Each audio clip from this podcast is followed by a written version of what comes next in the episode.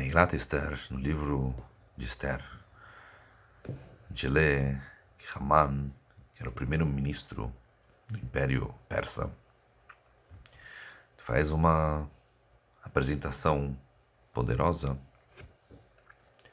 para o rei persa, convencendo ele a adotar o plano genocida dele para exterminar o povo judeu. E qual que é o argumento de Haman? Ele fala que tem um povo que é disperso entre os povos em todas as províncias do seu reino. E fala: esse povo tem leis diferentes, eles não observam as leis do rei. E não convém ao rei tolerar, é, tolerar esses, esse povo. Então, se agradar ao rei, que seja registrado no livro do rei, que eles sejam destruídos e que eu vou pagar 10 mil moedas de prata para o tesouro do rei, para o tesouro real, para esse plano genocida. Ou seja, que, que é, era o argumento de Haman? Um argumento direto, claro. Os judeus são diferentes, ele fala. São estranhos, obstáculo na sociedade normal, eles não se encaixam, por assim dizer, no resto da família humana. Eles têm a fé deles, que é diferente, as leis, que na mente deles são leis superiores às leis do rei. Ou seja, são incômodos à sociedade. Sociedade que já é harmoniosa, integrada. Então, esses caras têm que ser descartados. A Guimarães, no Talmud, a gente lê mais detalhes do que Haman falou para o rei Ahasverosh. Ele fala, eles não comem da nossa comida, eles não se casam com as nossas mulheres, eles inventam desculpa durante o ano todo que não pode trabalhar, uma vez é Shabbat, outra hora é Pesach, etc, etc. Tem lealdade dupla. Quem precisa desses caras? Os argumentos do Haman então convencem o rei Ahasverosh e um decreto emitido pelo trono uh, persa. Todo homem judeu, toda mulher judia, toda criança que vive sob o domínio persa seria exterminado em uma data específica que foi sorteada. As coisas começam a mudar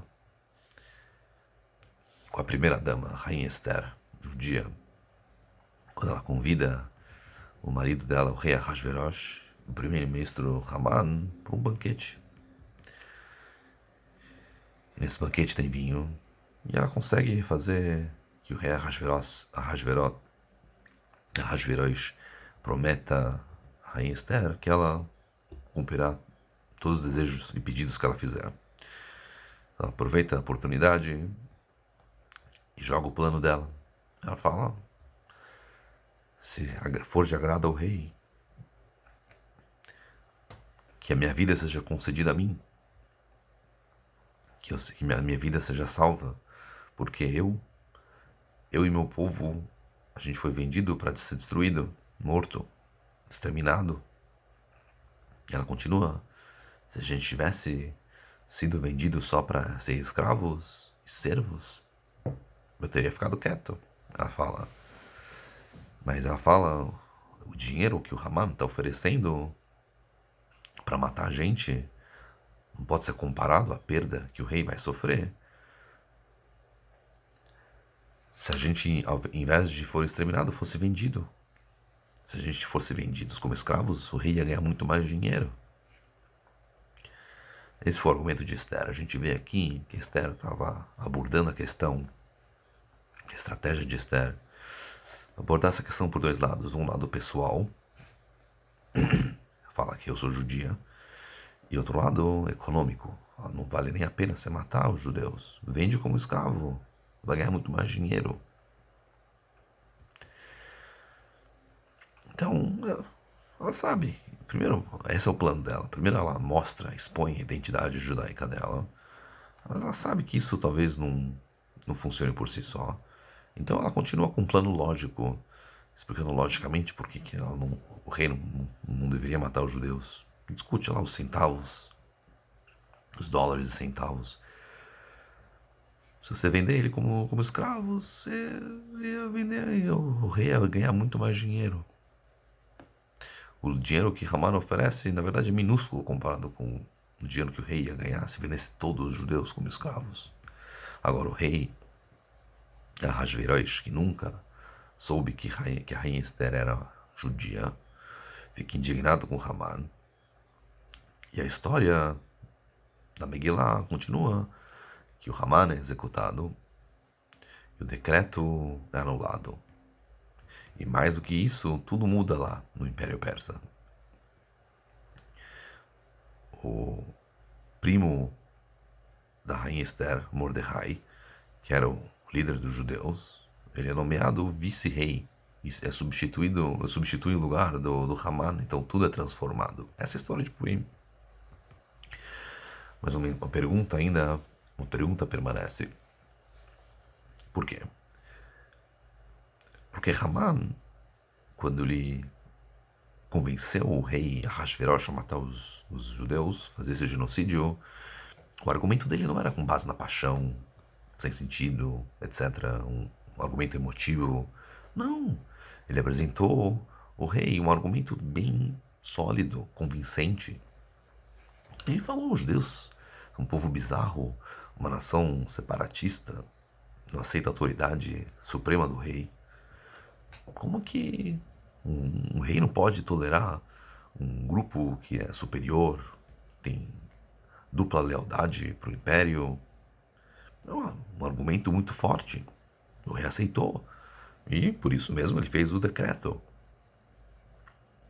Matar todo mundo, mata os homens, mulheres, crianças. Mas no plano de Esther, ela não, não refuta esse argumento diretamente. Então por que, que o rei Ahasverosh concordou em abolir o plano? Se ele continua achando, achava que o, o argumento de Haman era válido.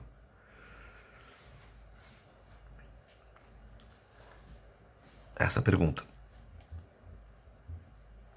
Então, a gente vê o seguinte: é, uma, uma pessoa poderia falar que não, ela foi um encanto, a Esther era muito bonita, ela era muito graciosa, e isso que fez o rei mudar de opinião. Mas não, não é isso.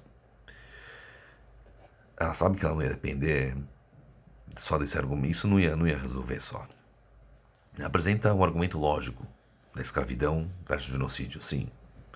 Então, ela refuta a oferta econômica do, do Haman.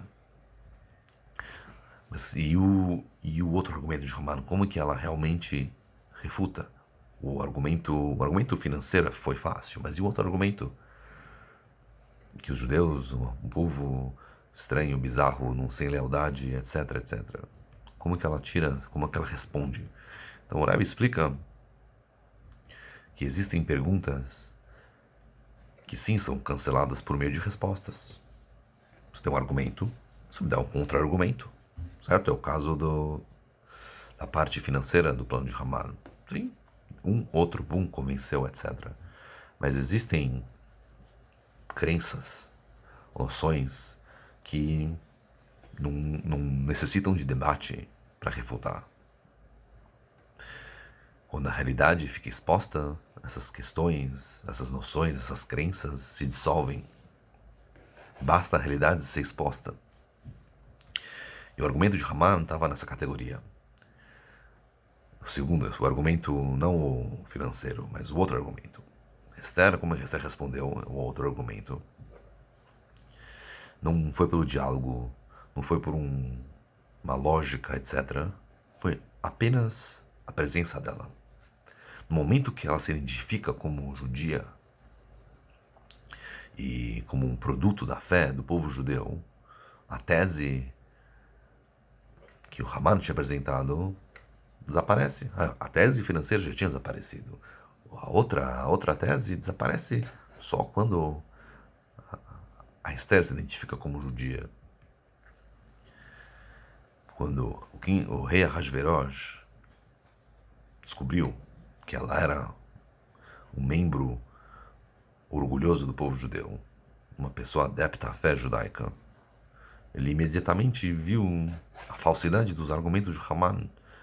Não precisou de debate, argumento, diálogo, mas só pela presença viva de, da Rainha Esther, a vida cotidiana. A vida cotidiana da, da Esther, ele, e só isso demonstrou, foi mais alto que qualquer outro argumento.